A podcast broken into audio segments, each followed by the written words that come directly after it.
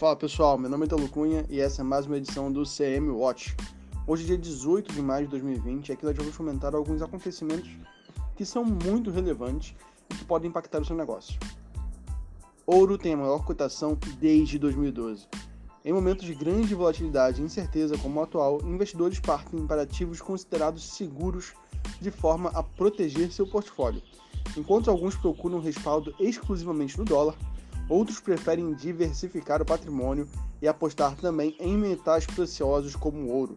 É o caso das gestoras como a Legacy e a Novos, que montaram posição na commodity nos últimos meses, e de casas como Daila Trust, Vista Capital e a americana Crest Capital, que mantém alocação no metal há mais tempo. O contrato futuro de ouro, mais líquido negociado no mercado americano, acumula variação de 5,9% desde o início da crise, em 21 de fevereiro, e chegou a superar, em abril, a cotação dos 1.756 dólares a onça, que equivale, é, uma onça Troy equivale a cerca de 31 gramas de ouro, atingindo o maior valor, valor desde outubro de 2012, quando foi negociado a 1.758. Nos últimos 12 meses, a alta é da ordem de 34%, com valorização de 14,3% apenas neste ano. O PIB dos Estados Unidos encolherá facilmente de 20 a 30%, diz presidente do Fed. A crise provocada pela pandemia do novo coronavírus poderá fazer a economia dos Estados Unidos encolher facilmente entre 20 e 30% afirmou nesse domingo o presidente do Federal Reserve, Jeremy Powell. Federal Reserve seria o, Fed, né, o Banco Central Americano. Os dados mostram que 30 milhões de empregos foram destruídos na maior economia do mundo, após o fechamento de empresas em meio à pandemia. Embora o desemprego possa alcançar o pico, o pico de 20 a 25%, um nível nunca visto desde a, desde a década de 30, Powell disse que o país vai conseguir evitar, evitar outra depressão o Fed reduziu a taxa de referência para emprestar dinheiro e injetou bilhões de dólares no sistema financeiro em programas destinados a apoiar pequenas e médias empresas, bem como governos estaduais e locais.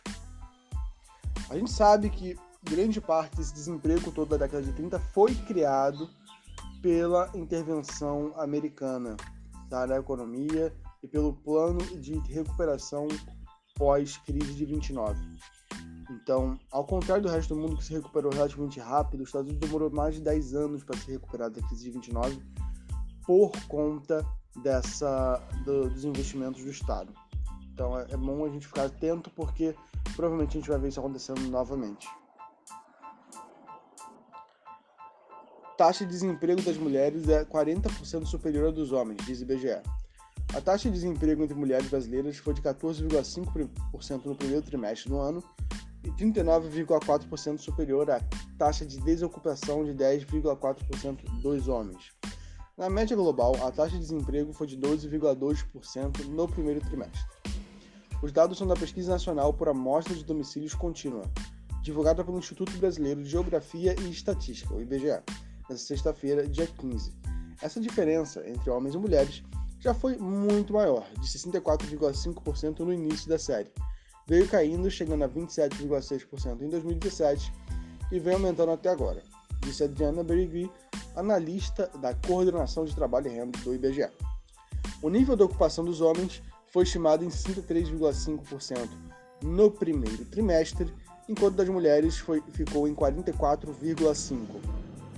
Esse nível de desocupação das mulheres e dos homens refere a, eh, tem referência direta às leis trabalhistas brasileiras, por exemplo, mulheres é, acabam tendo férias, é, não férias, né, mas tendo licença maternidade é, mais longa que a dos homens e outras, digamos, imposições estatais que acabam fazendo com que seja um custo maior contratar uma mulher. Logo, você prefere contratar um homem.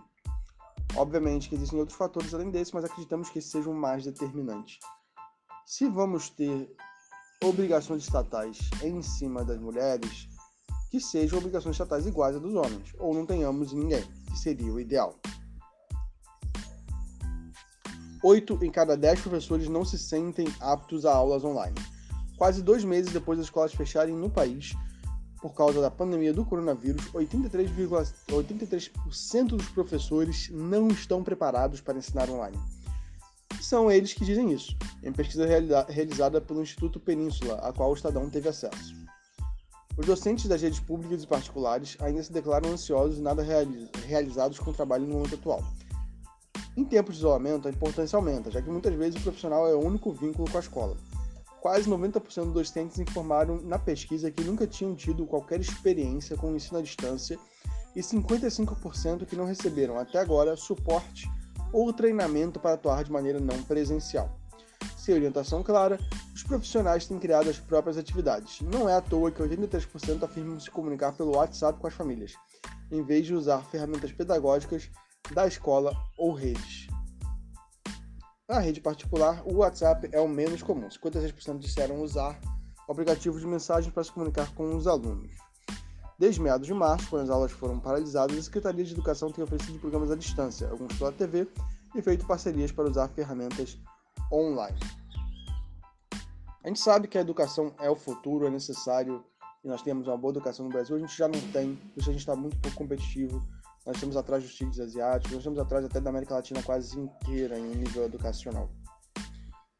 Porém, é, a, o professor é uma peça muito importante e, e não deve ser relegado dessa forma. Principalmente no momento de pandemia, seria uma oportunidade para a gente modificar como a gente faz ensino no Brasil, tentando elevar um pouco a qualidade agora e unificar isso de uma forma mais eficiente pela internet. Mas, mais uma vez, como o Brasil sempre faz, a gente está deixando uma boa oportunidade passar e não atuando em cima dela. BMW passa a vender carros no Brasil pela conta do Instagram. A conta no Instagram já vem sendo usada como canal de vendas por alguns segmentos. Por exemplo, a indústria fast fashion é, vê a roupa como uma forma de venda muito mais rápida, muito mais rápida pelo Instagram do que a ida à loja. O interessado que está querendo comprar uma roupa de uma fast fashion clica na imagem, é direcionada para o e-commerce da marca e lá realiza a compra. Mas isso acontecia com peças que valem em torno de 50, 100, 200 reais. Não com carros que custam 6 dígitos. Na quarentena pela pandemia do coronavírus, com as concessionárias fechadas e sem data para reabrir, a estratégia começa agora a ser adotada pelo segmento automotivo. A pioneira é a marca alemã BMW. A partir de hoje, segunda-feira, quem entrar na conta da BMW do Brasil encontrará uma foto com anúncio de venda do novo 330e Sport. Na primeira iniciativa inovadora da marca em meio à crise da pandemia, BMW começou a vender carros diretamente pelo Mercado Livre, sendo a primeira marca a trabalhar com a plataforma de vendas online. Pessoal, essas foram as notícias de hoje, dia 18, segunda-feira. E assim que a gente tiver qualquer outra novidade, a gente vai mandar direto no nosso grupo do Telegram. Então, se você não está lá, fala com a gente, manda uma mensagem por aqui, pelo Instagram, por onde você conseguir acessar nós do CMLO, a gente colocar no grupo do Telegram e você ficar bem informado pelo resto do dia, tá bom? Amanhã tem outro CMWatch e eu te vejo já já. Tchau, tchau.